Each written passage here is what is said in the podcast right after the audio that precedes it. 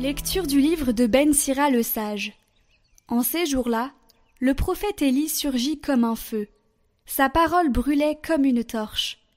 Il fit venir la famine sur Israël, et, dans son ardeur, les réduisit à un petit nombre. Par la parole du Seigneur, il retint les eaux du ciel, et à trois reprises il en fit descendre le feu. Comme tu étais redoutable, Élie, dans tes prodiges, qui pourrait se glorifier d'être ton égal? Toi qui fus enlevé dans un tourbillon de feu par un char au coursier de feu, toi qui fus préparé pour la fin des temps, ainsi qu'il est écrit, afin d'apaiser la colère avant qu'elle n'éclate, afin de ramener le cœur des pères vers les fils et de rétablir les tribus de Jacob. Heureux ceux qui te verront, heureux ceux qui, dans l'amour, se sont endormis. Nous aussi, nous posséderons la vraie vie.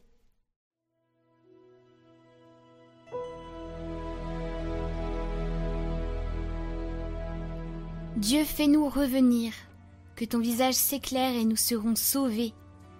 Berger d'Israël, écoute, resplendis au-dessus des kéroubim.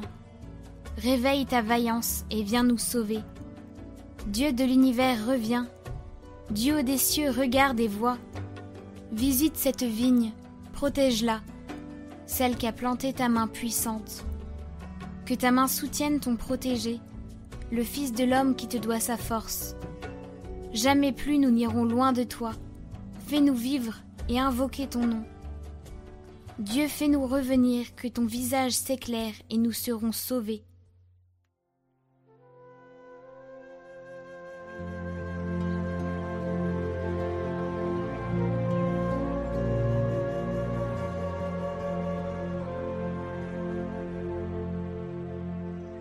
Évangile de Jésus-Christ selon saint Matthieu.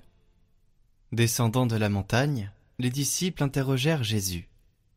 Pourquoi donc les scribes disent-ils que le prophète Élie doit venir d'abord? Jésus leur répondit Élie va venir pour remettre toute chose à sa place. Mais je vous le déclare, Élie est déjà venu. Au lieu de le reconnaître, ils lui ont fait tout ce qu'ils ont voulu. Et de même, le Fils de l'homme va s'offrir par eux. Alors les disciples comprirent qu'il leur parlait de Jean le Baptiste.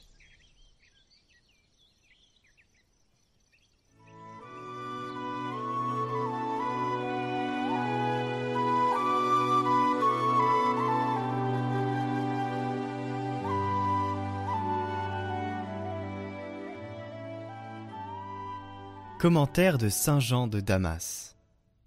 Qui a obtenu le pouvoir d'ouvrir ou de fermer les cieux, de retenir ou de faire tomber la pluie?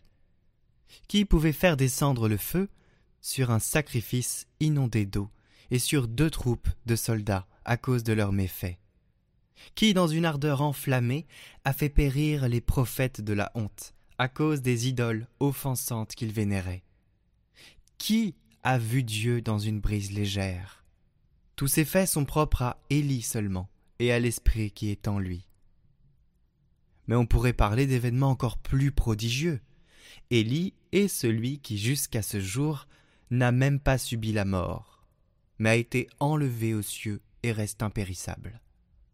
Certains pensent qu'il vit avec les anges, dont il a imité la nature incorruptible et immatérielle à travers une vie pure. Et de fait, Élie est apparu à la transfiguration du Fils de Dieu, le voyant à visage découvert, se tenant face à face devant lui. À la fin des temps, quand le salut de Dieu sera manifesté, c'est lui qui proclamera la venue de Dieu avant les autres et la montrera aux autres. Par beaucoup de signes extraordinaires, il confirmera le jour qui est tenu secret. Ce jour-là, nous aussi, si nous sommes prêts, nous espérons aller au-devant de cet homme admirable qui nous prépare le chemin qui mène à ce jour. Qu'il nous fasse entrer, donc, dans les demeures célestes, dans le Christ Jésus notre Seigneur, à qui reviennent la gloire et la puissance, maintenant et toujours et pour les siècles des siècles.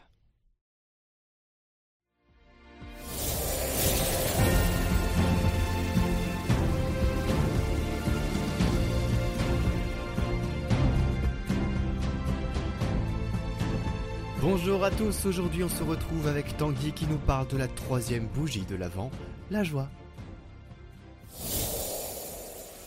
Salut à toi internaute, après la bougie du pardon puis celle de la foi, aujourd'hui on s'attaque à la troisième bougie pour la troisième semaine, la bougie de la joie. Noël c'est dans moins de deux semaines, on continue notre parcours de l'avant et c'est l'occasion de se réjouir. Cette joie elle est souvent assimilée à la joie de David. David c'est le roi qui euh, dans la Bible a notamment écrit les psaumes. Et quand on réfléchit à toutes les merveilles que Dieu a fait dans notre vie et surtout à toutes celles qu'il fera, on ne peut que se réjouir et rendre grâce. Et perso, c'est la semaine la plus compliquée pour moi qui suis un râleur né femme peut en être témoin. je suis capable de me plaindre toute une soirée de plein de petits détails un peu stupides alors qu'en même temps je vis plein de belles choses à côté. Ouais, je sais, c'est un peu stupide. Alors au nom de tous les râleurs cette semaine, on va inverser la tendance. Voici trois défis pour chacun de nous pour vivre cette semaine de la joie. Premier défi, tu peux aller dans un groupe de prière, c'est peut-être quelque chose que tu n'as jamais l'habitude de faire et ça peut être l'occasion pour toi de commencer et de rendre grâce à Dieu, de le louer, euh, peu importe l'état du moment.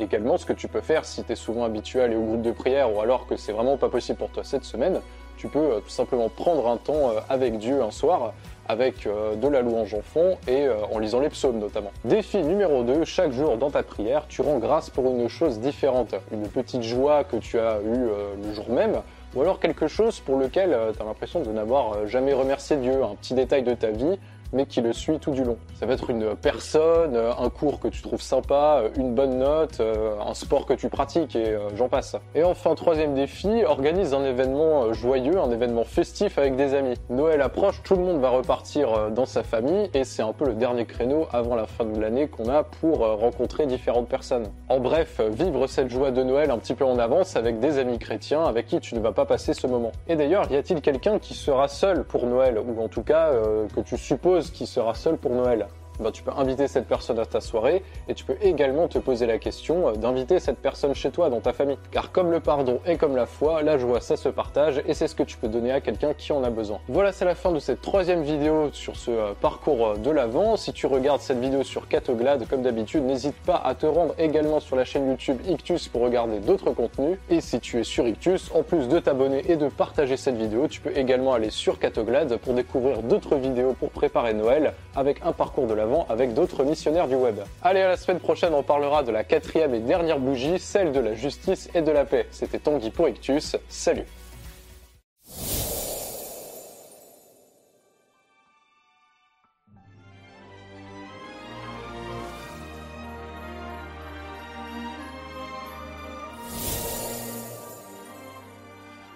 Et demain, on se retrouve pour le dimanche de Godette. Qu'est-ce que ça veut dire?